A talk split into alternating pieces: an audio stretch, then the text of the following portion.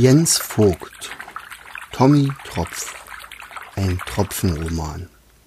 Körnchens Talente sind gefragt. Körnchen, ich habe eine tolle Idee, kicherte Staubi, als Körnchen ihn mal wieder abkitzelte. Ich weiß, was wir beide wirklich, äh, wie wir beide wirklich fliegen werden, nur brauchen wir dabei deine Kitzelkünste. Staubi hatte seit langer Zeit beobachtet, dass die Sonne tagsüber zwar unbarmherzig auf die Felsen brannte, die Nächte aber sehr kalt waren. Tagsüber streckten und dehnten sich die Körper der Felsen ganz genüsslich auseinander.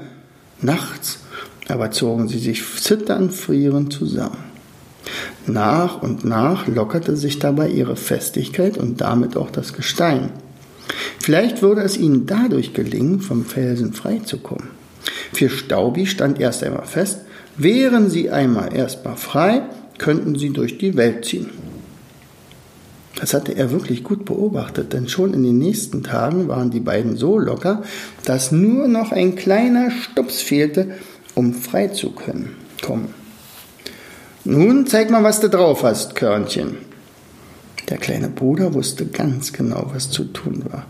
Kitzelalarm, schrie er laut und dann begann ein großes Kitzeln.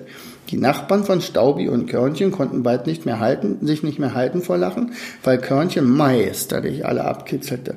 Es fribbelte und kribbelte, es wackelte und klackelte im ganzen Felsvorsprung.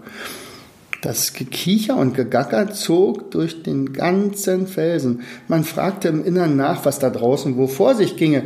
Als jedoch der erste Sonnenstrahl Körnchen selbst an der Nase kitzelte, musste er so laut niesen, dass die letzte Verbindung zwischen den beiden und dem Felsen abbrach. Sie waren frei.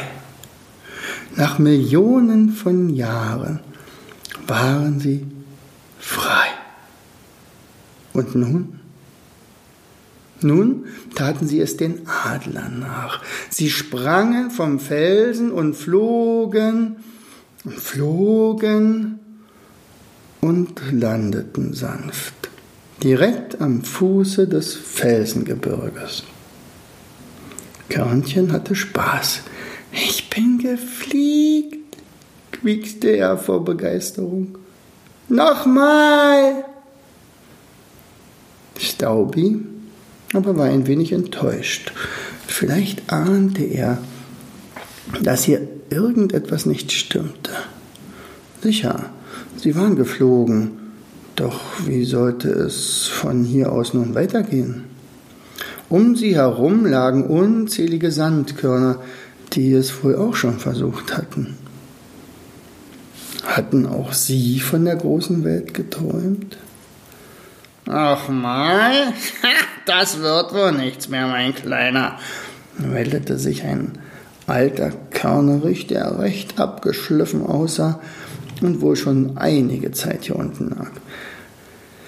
Ich will euch ja nicht ermutigen, aber ich schätze, eure Flugreise ist hier zu Ende. Nach oben kommt er jedenfalls nicht mehr. Bald werden andere auf euch fallen und es wird um euch so dunkel wie im Felsen zuvor. Aber macht euch nichts draus, das ist nun mal das Los eines Sandkorns. Ich bin ja froh, dass ihr nicht auf mich gefallen seid. So kann ich noch ein paar Tage die Sonne genießen. Oh je, das klang aber gar nicht gut. Staubi aber war wütend. Nur weil sie hier so jahrelang schon herumliegen, heißt es noch lange nicht, dass sie die Weisheit gepachtet haben. Selbst wenn sie richtig lägen, gäbe es ihnen noch lange nicht das Recht, hier als Miesepeter schlechte Laune zu verbreiten. Das saß. Der alte Mann war schlagartig still und drehte sich beleidigt von ihnen weg. Körnchen aber hatte alles mitbekommen und begann herzzerreißend zu schluchzen. Staui, stimmt das, dass wir hier nie wieder wegkommen? Was wird aus unseren Abenteuern? plärrte er. Staubi versuchte ihn zu beruhigen. Ich weiß zwar im Moment noch nicht wie, aber eines weiß ich gewiss, Körnchen, Du wirst auf deinem Regenbogen tanzen, das verspreche ich dir. Tatsächlich war sich Staubi sehr sicher, dass ihre Reise auf keinen Fall hier zu Ende sein würde. Hier unten begann doch nur ihr erster Schritt.